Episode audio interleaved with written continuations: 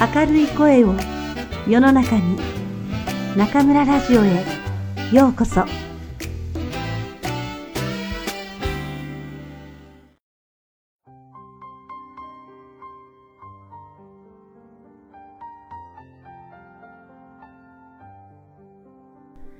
色彩を持たない田崎作と彼の巡礼の年村上春樹。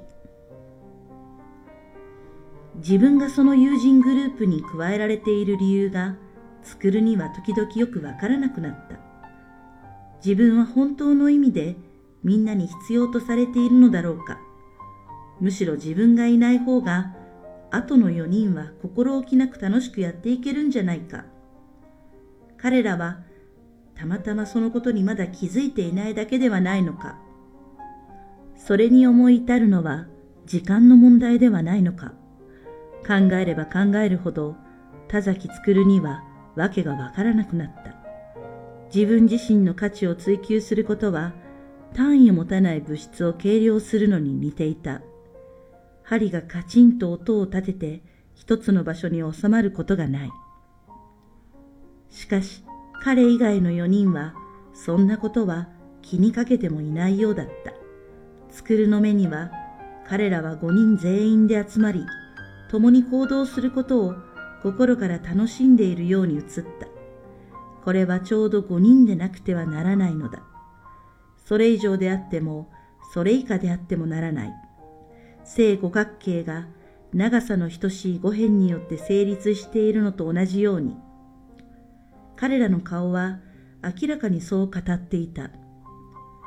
そしてもちろん、田崎作も自分が一つの不可欠なピースとして、その五角形に組み込まれていることを嬉しく、また誇らしく思った。彼は他の四人のことが心から好きだったし、そこにある一体感を何より愛した。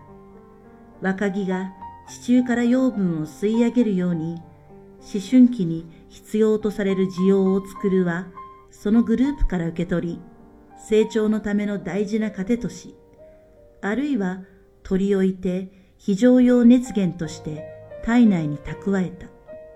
しかし、それでも自分がいつかその親密な共同体からこぼれ落ち、あるいは弾き出され、一人後に取り残されるのではないかという怯えを彼は常に心の底に持っていた。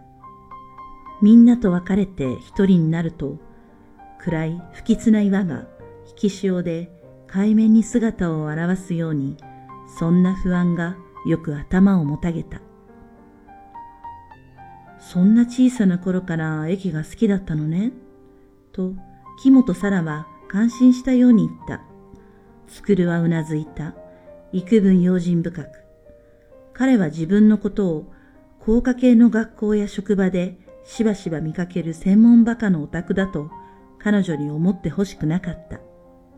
でも結局はそういうことになるのかもしれない。うん、小さい頃からなぜか駅が好きだった。と彼は認めた。かなり一貫した人生みたいね。と彼女は言った。幾分面白がってはいるものの、そこに否定的な響きは聞き取れなかった。なぜそれが駅なのか、駅でなくちゃいけないのか、うまく説明できないんだけど。サラは微笑んだ。それがきっと天職というものなのでしょう。そうかもしれない。とつくるは言った。どうしてこんな話になってしまったのだろう、とつくるは思う。それが起こったのは、もう大昔のことだし、できることならそんな記憶は消し去ってしまいたかった。でもサラは、なぜかスクールの高校時代の話を聞きたがった。どんな高校生で、どんなことをしていたのか。そして気がついた時には、話の自然な流れとして、彼はその5人の親密なグループについて語っていた。カラフルな4人と色を持たない田崎作る。二人は恵比寿の外れにある小さなバーにいた。彼女が知っている小さな日本料理の店で夕食をとる予定だったのだが、遅い昼食をとったせいであまり食欲がないとサラが言うので、予約をキャンセルし、どこかでカクテルを飲みながら、とりあえずチーズかナッツでもつまもうということになった。作るも特に空腹は感じなかったから意義はなかった。もともとが小食なのだ。サラは作るより2歳年上で大手の旅行会社に勤務していた。海外パッケージ旅行のプランニングが専門だ。当然のことながら海外出張が多い。つくるは西関東地域をカバーする鉄道会社の駅舎を設計管理する部署に勤務していた。転職だ。直接の関わりはないが、どちらも運輸に関連した専門職ということになる。つくるの上司の新築祝いのホームパーティーで紹介され、そこでメールアドレスを交換し、これが4度目のデートだった。3度目に会った時、食事の後、彼の部屋に行ってセックスをした。そこまではごく自然な流れだった。そして今日がその1週間後。微妙な段階だ。このまま進めば、二人の関係はさらに深いものとなっていくだろう。彼は36歳で、彼女は38歳。当たり前のことだが、高校生の恋愛とはわけが違う。最初に会った時から、つくるは彼女の顔立ちが不思議に気に入っていた。標準的な意味での美人ではない。頬骨が前に突き出したところがいかにも強情そうに見えるし、鼻も薄く少し尖っていた。しかし、その顔立ちには何かしら生き生きしたものがあり、それが彼の注意を引いた。目は普段は細かったが、何かを見ようとすると急に大きく見開かれた。そして決して臆するところのない好奇心に満ちた一対の黒い瞳がそこに現れた。普段意識することはないのだが、つくるの体にはひどく繊細な感覚を持つ箇所が一つある。それは背中のどこかに存在している。自分では手の届かない柔らかく微妙な部分で、普段は何かに覆われ、外からは見えないようになっている。しかし、全く予期していない時に、ふとした加減でその箇所が露出し、誰かの指先で押さえられる。すると、彼の内部で何かが作動を始め、特別な物質が体内に分泌される。その物質は血液に混じり、体の隅々にまで送り届けられる。そこで生み出される刺激の感覚は、肉体的なものであると同時に、心象的なものでもある。最初にさらに会った時、どこからか伸びてきた匿名の指先によって、その背中のスイッチがしっかり押し込まれた感覚があった。知り合った日、二人で結構長く語り合ったのだが、どんな話をしたのか、ろくに覚えていない。覚えているのは、背中のハッとする感触と、それが彼の心身にもたらした言葉ではうまく表現できない不思議な刺激だけだ。ある部分が緩み、ある部分が締め付けられる。そういう感じだ。それは一体何を意味するのだろう。田崎るはその意味について何日か考え続けた。しかし、形を持たない物事に考えを巡らすことは彼のもともと増えてとするところだった。つくるはメールを送り、彼女を食事に誘った。その感触と刺激の意味を確かめるために。サラの外見が気に入ったのと同じように、彼女の身につけている服にも好感が持てた。飾りが少なく、カットが自然で美しい。そして体にいかにも心地よさそうにフィットしている。印象はシンプルだが、洗濯に結構な時間がかけられ、少なからぬ対価がその衣服に支払われたらしいことは、彼にも容易に想像できた。それに合わせるようにアクセサリーも化粧も上品で控えめだった。作る自身は服装にあまりこだわる方ではないが、着こなしの上手な女性を見るのは昔から好きだった。美しい音楽を鑑賞するのと同じように。二人の姉も洋服が好きで、彼女たちはデートの前によく、まだ小さな作るを捕まえて着こなしについての意見を求めたものだ。なぜかはわからないが、かなり真剣に。ねえ、これどう思う？この組み合わせでいいかしら？そして彼はその度に一人の男として自分の意見を率直に述べた。姉たちは多くの場合、弟の意見を尊重してくれたし、彼はそのことを嬉しく思った。そういう習慣がいつの間にか身についてしまった。つくるは薄いハイボールを静かにすすりながら、サラの着ているワンピースを脱がせるところを頭の中に密かに思い浮かべた。フックを外し、ジッパーをそっと下ろす。まだ一度の体験しかないが、彼女とのセックスは心地よく充実したものだった。服を着ている時も、服を脱いだ時も、彼女は実際の年齢より5歳は若く見えた。肌は色白で、乳房は大きくはないが、綺麗な丸い形をしていた。時間をかけて彼女の肌を撫でるのは素敵だったし、射精を終えた後、その体を抱きながら優しい気持ちになれた。でももちろんそれだけでは済まない。そのことは分かっていた。人と人との結びつきなのだ。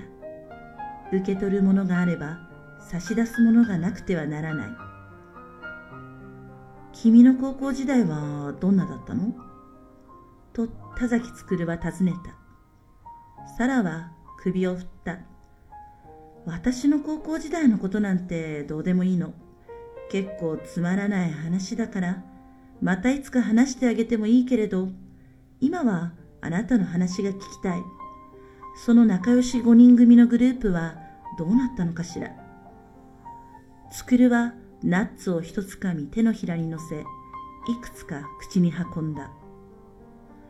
僕らの間には口には出されないけれど、いくつかの無言の取り決めがあった。可能な限り5人で一緒に行動しようというのもその一つだった。例えば、誰かと誰かが2人だけで何かをしたりするのはできるだけ避けようと。そうしないと、やがてグループがバラバラにほどけてしまうかもしれない。僕らは一つの急進的なユニットでなくちゃならなかった。なんて言えばいいんだろう。乱れなく調和する共同体みたいなものを僕らは維持しようとしていた。乱れなく調和する共同体？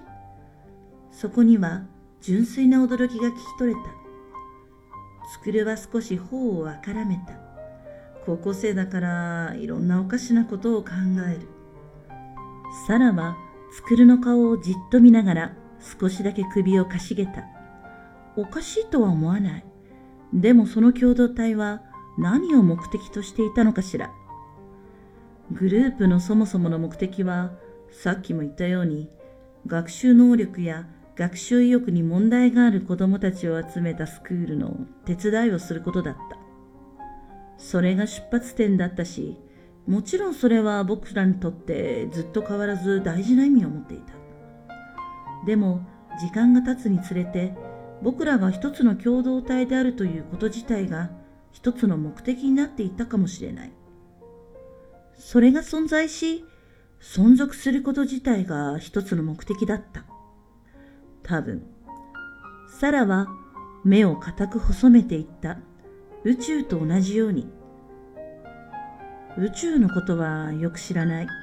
とスクルは言った。でもその時の僕らにはそれがすごく大事なことに思えたんだ。僕らの間に生じた特別なケミストリーを大事に守っていくこと。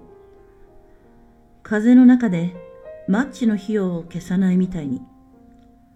ケミストリー？そこにたまたま生まれた場の力、二度と再現することはないもの。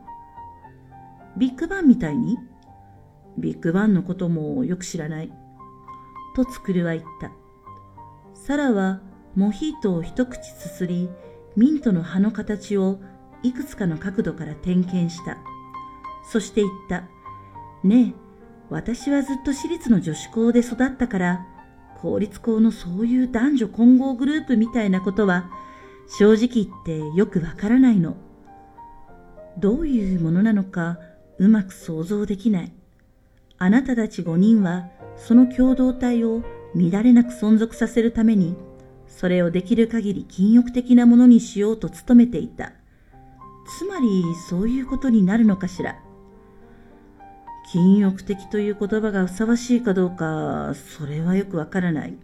それほど大げさなものじゃなかったような気がする。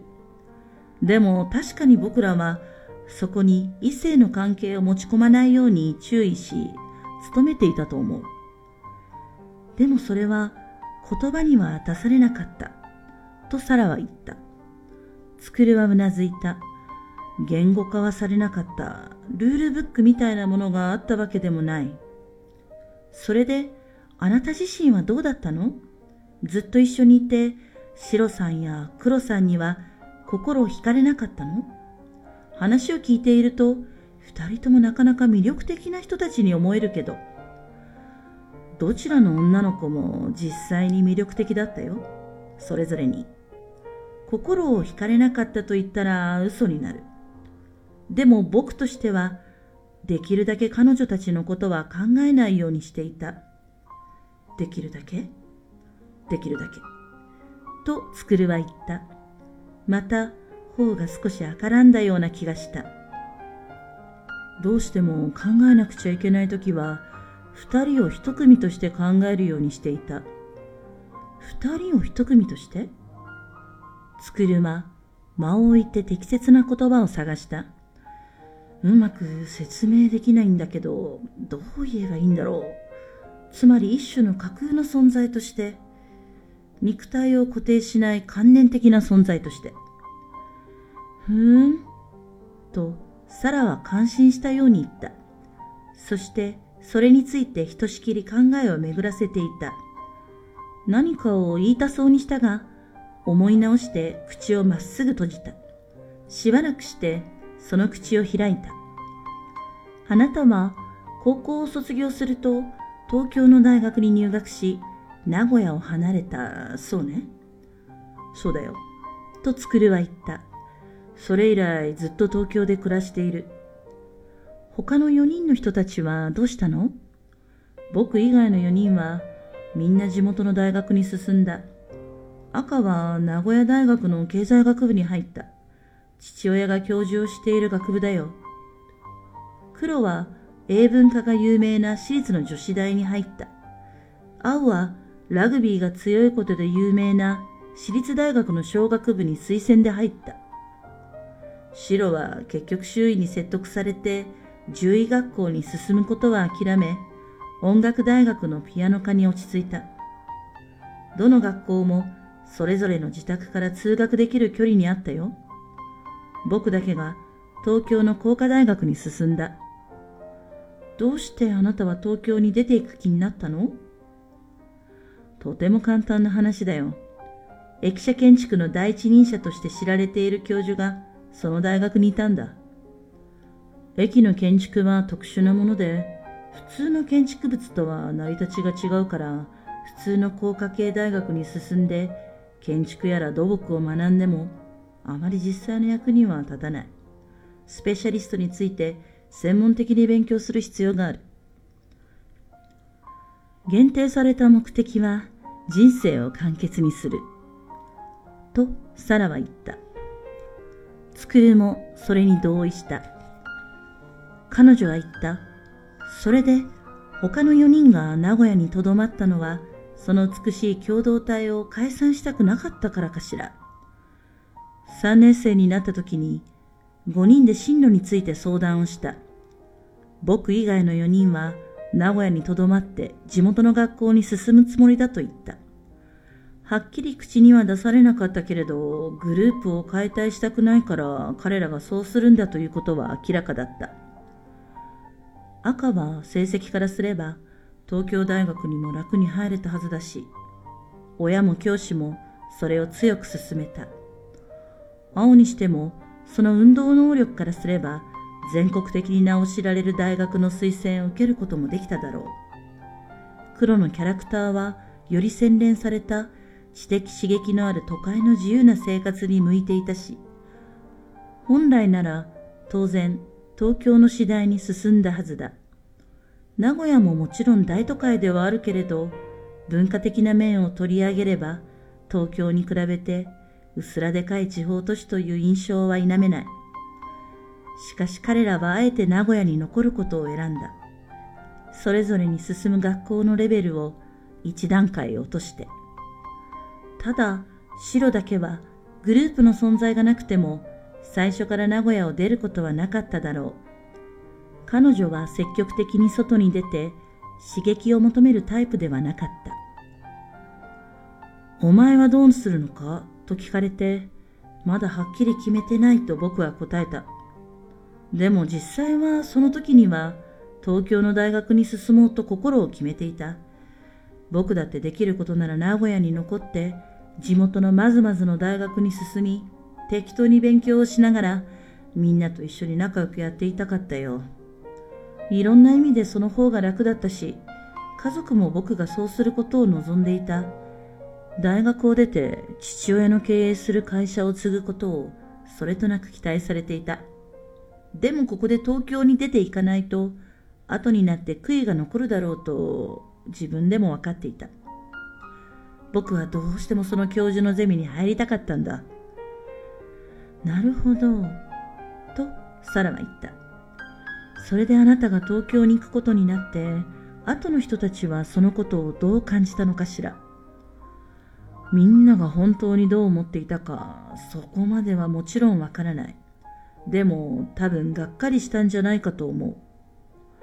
僕が抜けることで5人の間に生まれた最初の一体感みたいなものは一旦失われてしまうわけだから。ケミストリーも消えてしまう？あるいは性質の違うものになってしまう？もちろん多かれ少なかれということだけど。しかし彼らは作るの決心が固いことを知ると引き止めたりはしなかった。むしろ励ましてくれた。東京とは新幹線なら1時間半くらいの距離だ。いつだってすぐ帰ってこられるじゃないか。それに志望校に合格できるとは限らないものな。と彼らは冗談半分に言った。実際その大学の入学試験に合格するには、つくるはこれまでになく、いや、ほとんど生まれて初めて真剣に勉強しなくてはならなかった。で、高校を卒業した後、その5人組はどういう経過をたどったの？と、サラは尋ねた。最初のうちはとてもうまくやっていた。春と秋の連休も、夏休みも正月の休みも、大学が休みになれば、僕はすぐ名古屋に戻り、少しでも多く長くみんなに会うようにした。僕らは以前と同じように仲良く親密に付き合った。スクルが帰郷している間、久しぶりに顔を合わせるということもあって、話題は尽きなかった。彼らはスクルが町を離れた後、4人で行動していた。しかし、彼が帰郷すると、以前と同じ5人単位に戻った。もちろん誰かに用事があって、全員が揃わない時には、3人か4人になったわけだが、地元に残った4人は、時間の中断などなかったように、すんなりと作るを受け入れてくれた。